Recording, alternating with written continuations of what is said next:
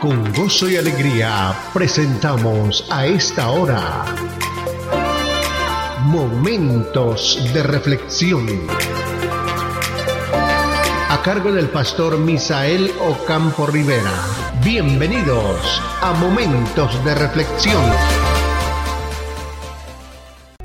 Hola amigos, cordialísimo saludo. Me levanto con ánimo, con fe con seguridad, con confianza que Dios hoy nos dará un día de bendición y que frente a todas las dificultades Él nos dará la salida. Encontraremos la puerta precisa que tenemos que abrir en ese túnel oscuro de dificultades, de problemas, de enfermedad, de asuntos inciertos.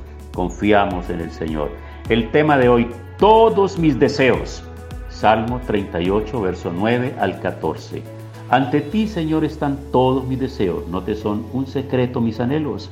Late mi corazón con violencia, las fuerzas me abandonan hasta la luz de mis ojos se apaga. Mis amigos y vecinos se apartan de mis llagas, mis parientes se mantienen a distancia, tienden sus trampas los que quieren matarme, maquinan mi ruina los que buscan mi mal, y todo el día urden engaños. Pero yo me hago el sordo y no los escucho, me hago el mudo y no les respondo.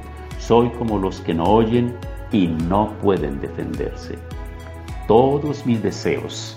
Los salmos son notables por describir con brutal honestidad los lamentos de quienes sufren. La Biblia nos dice, o mejor no nos dice nada acerca de que el dolor es solo una ilusión.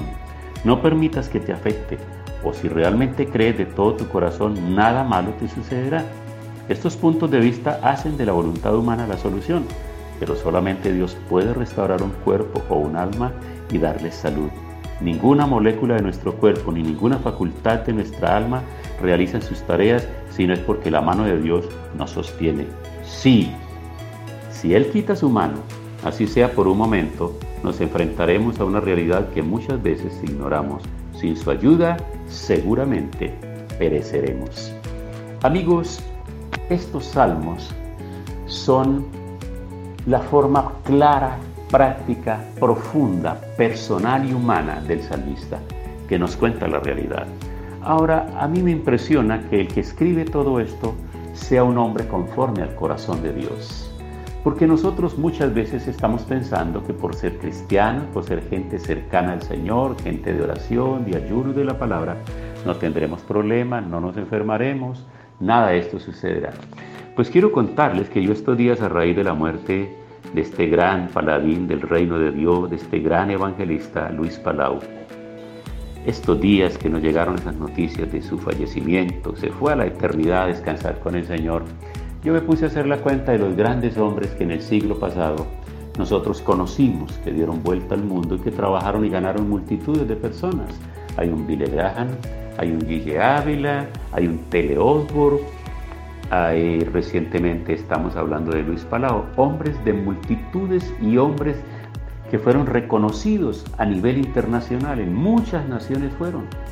Y yo me pongo a pensar, por ejemplo, cuando se da el diagnóstico del fallecimiento de Luis Palau y luego dicen las noticias que padeció por más de tres años un cáncer de pulmón, entonces uno se pregunta, ¿y qué pasa con estos hombres que están tan cercanos al Señor, que son hombres de Dios, instrumentos de Dios?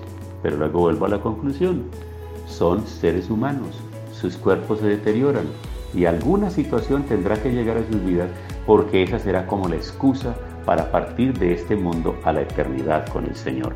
Lo mismo sucede con el salmista, nos está escribiendo aquí esta realidad de todo lo que está, de lo que está sucediendo, de cómo él se siente, de las situaciones, de las persecuciones, de las enfermedades, de los dolores, de la angustia, el dolor de sus huesos, de su carne y sobre todo de los temores porque siempre sus amigos están armando trampas, los enemigos, perdón, están armando trampas y quieren la destrucción de él.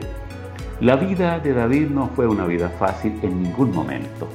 Una vez que fue ungido para ser el rey sucesor de Saúl, empezó un calvario, empezó una persecución, empezó una lucha, tuvo que huir de pueblo en pueblo y de nación en nación escondiéndose porque el rey Saúl quería matarlo. Y a la muerte de Saúl, cuando él asume como rey, nos damos cuenta entonces que sus hijos son sus principales enemigos y hay varios de sus hijos que se levantan para arrebatarle el trono. Entonces, estas situaciones no fueron fáciles para él, así que tiene mucha razón por la cual escribe todos estos salmos, abre su corazón y nos muestra Y seguramente que el ser un hombre conforme al corazón de Dios es por la transparencia, por la sinceridad, por el amor, por abrir y mostrarnos a nosotros su corazón, dejarnos ver su corazón de hombre, pero dejarnos ver su corazón de hombre temeroso de Dios, de hombre confiado en el Señor, de hombre que tenía todos sus deseos puestos en el Señor. Y lo mejor de todo, esto es muy importante, con tantos enemigos y ninguno le pudo quitar su vida. Finalmente cerró los ojos de muerte natural. No murió, no murió en una batalla, siendo un guerrero de esos, alguien a quien Dios no le permitió, no le permitió construir el templo, que había en su corazón el deseo de hacerlo, pero no se lo permitió, pero tampoco lo permitió a los enemigos darse el gusto de traspasarlo con sus espadas. Todos nuestros deseos deben estar puestos en las manos del Señor. ¿A qué le temes? ¿A qué enfermedad? ¿A qué enemigo? ¿A qué problema? ¿A qué amenaza le temes? Coloca todos tus deseos delante del Señor. Acompáñame en esta oración. Padre, hoy hemos estudiado esta palabra y esta palabra nos muestra un hombre muy humano, pero un hombre muy confiado y un hombre muy espiritual y un hombre que tenía la confianza plena en ti. Ese era David. Y queremos llegar a ese nivel, Señor, de ser hombres y de ser mujeres que nos sinceramos delante de ti, que abrimos nuestro corazón delante de ti para decirte cuáles son nuestros deseos, nuestros anhelos, qué es lo que queremos nosotros como pequeños, como hijos tuyos aquí en la tierra. Que cuando tratamos de dimensionar el tamaño, la grandeza, el poder, la majestuosidad tuya, la gloria tuya, quedamos como pequeñas criaturas aquí en la tierra. Pero gracias por tu amor y por tu misericordia por escucharnos, por dignarte escuchar nuestras oraciones. Te ruego por cada persona que hoy humilla su corazón delante de ti, danos hoy un día de bendición. En el nombre de Jesús. Amén. Pasó nuestra cita diaria. Momentos de reflexión. Momentos de reflexión. Si este tema y la oración han sido de bendición, compártalo con sus contactos para que ellos también sean edificados.